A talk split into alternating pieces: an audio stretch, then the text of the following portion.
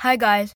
So, today I'm going to tell you about a few English phrases that are a bit difficult to understand. So, the first one is so far so good. And its meaning is things are going well so far. The next one is speak of the devil. So, what it means is that if you're talking about a person, how he's bad or how he's good or something, and he just walked in, then that means speak of the devil. So basically, if you speak of the devil, the devil will come. And the next one is my last straw. So the last straw means I'm out of patience. That's it. And the next one is call it a day. So call it a day is stop working on something. So for example, you can say, I'll call it a day when you're working.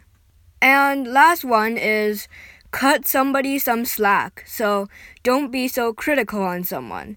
So, for example, if you're talking to a guy called Bob, cut Bob some slack. Yeah, that's it. Goodbye.